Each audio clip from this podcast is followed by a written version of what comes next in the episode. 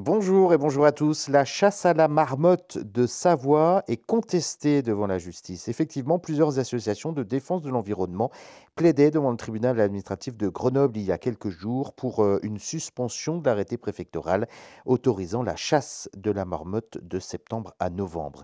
Alors pour justifier cette chasse, hein, il est reproché à la marmotte de blesser des bovins avec ses euh, trous de terrier, de dégrader du fourrage et du matériel agricole.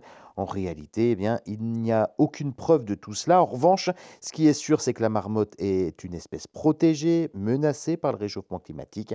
Le manteau neigeux moins épais les isole moins bien du froid pendant leur hibernation d'octobre à avril.